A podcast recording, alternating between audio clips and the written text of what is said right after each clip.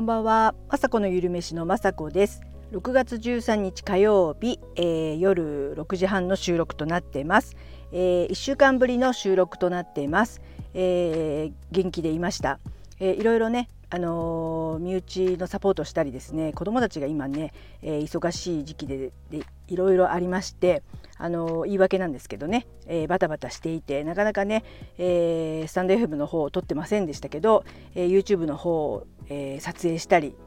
え編集したりね頑張ってあの生きてます。はい、それでそれでですね本当久しぶりなので口も回らないんですけども、えー、週末はですね、えー、久しぶりに、えー、5年ぶりかな高校のね部活の友達と、えー、同窓会というかねお食事会をねしました、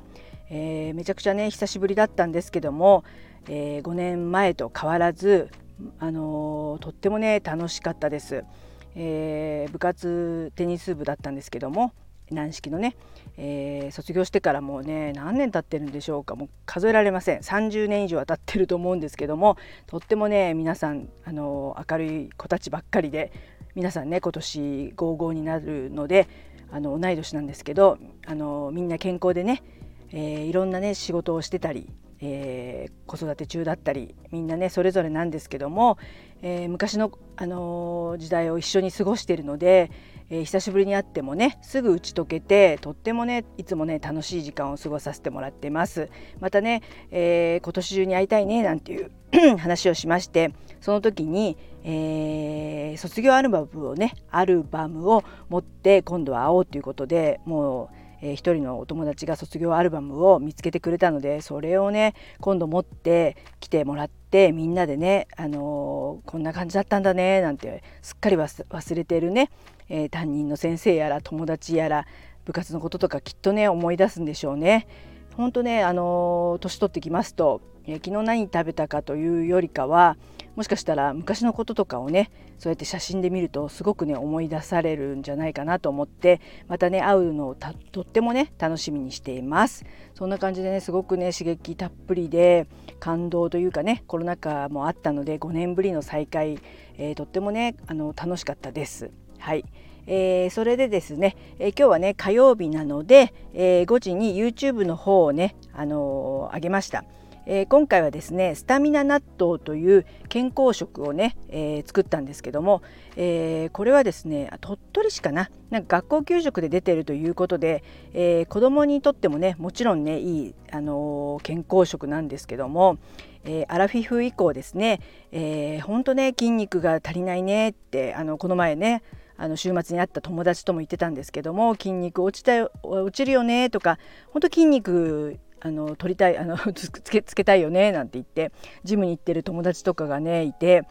ああジム行きたいなってちょっと思いました。あのパーソナルでねやってる友達とかいて筋肉がねほんとこれからは宝物のようになってくると思うのであのまずはねその材料となるものを取らなくてはいけないんですけども、えー、それにの材料になるのにねこのスタミナ納豆の納豆だったり今回この鶏ひき肉の、えー、タンパク源もダブルのタンパク質植物性と動物性両方とってですねすごくあのあのにんにくとかね生姜も入れてあの食べやすいですし美味しいですし、えー、タバスコをね最後かけてピリ辛にするのでなんかね食欲も増してですね、えー、とってもねあの美味しくてあの丼にしてね食べるといいんじゃないかなと思って私もねあの鶏ハムとかね頑張って取ろうとするんですけどもなかなかね鶏ハムも長い時とかもあるんですけども、えー、納豆でもねこの引き割り納豆がすごく良くてあのなかなか、私引き割り納豆って買わなかったんですけども、えー、引き割り納豆の方がですねあのビタミン K とかがねあの豊富に入ってるってことを知って、えー、ビタミン K というのはですねあの骨密度を正常にしたり骨量をね増やす働きがあるということなので、えー、ちょっとねお高いかもしれないですけどこのひき割り納豆にねこう鶏ひき肉を炒めたりしてこの味付けをしてあの卵なんかのせちゃってもうタンパク源をね、えー、もりもりやっぱりねアルフィフ以降取りたいなと思ってます。えー、もちろんね納豆なので納豆キナーゼ納豆キナーゼっていうのもね血栓を溶かす作用も期待できるのでやっぱ納豆はね本当、まあ、取りすぎももちろん良くないか何でもね取りすぎは良くないと思うんですけどもどうしてもね中高年以降は不足していると思います。えーえー、何かな筋肉も足りてないと思いますしあの骨の量も骨量足り足りてないと思いますし女性ホルモンもね足りてないのでいろんなねあの更年期障害とか出てきたりするのであのこれだけこのスタミナ納豆を食べるからってねあの治るわけではないんですけどもあのぜひねこういったものをあるんだなっていうことを知っていただいてたまにね納豆の代わりに、えー、ちょっとひき割り納豆を買ってみよう。そしてこの鶏ひき肉とかと炒めてねボリューム満点の、あのー、スタミナ納豆を食べてですね、えー、やっぱりこの私は50今年5歳になるんですけども60代の壁っていうのがあるらしくそれをね、えー、軽く超えて健康健康的にねどんどんどんどん年を重ねていきたいななんて思って本当あの友達とね会ってももう子供とかのねもちろん悩みというかねそういう話もありますしいろんな老後のこととかももちろんあの親の介護だとかねそういった話になりがちですけどもとにかくねもう自分の人生をあとね半分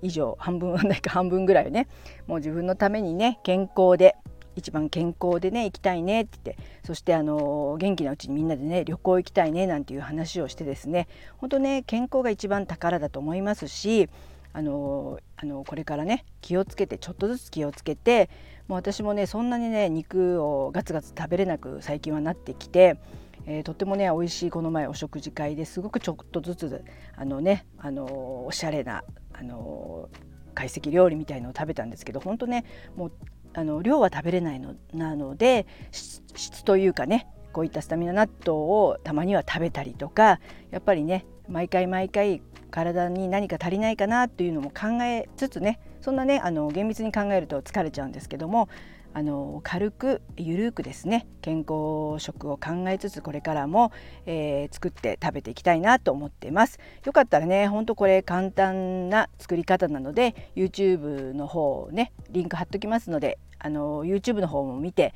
是非作ってみてください。はいそんな感じで、えー、今日はね暑かったですよね、えー、今もちょっとお風呂上がりにあの久しぶりに撮ってるので汗がダラダラあの出てきてます。はい、えー、また梅雨なのでね明日は雨みたいでちょっとねいろいろあのー、こういう梅雨時期ってねあの気持ちもそうですし体もだる重いんですけども、えー、皆さんね、えー、たくさん食べてそしてたくさん寝れるように頑張って健康なまた1週間をお過ごしください。はい最後まで聞いていただきいつも本当にありがとうございます。雅子のゆるめしの雅子でした。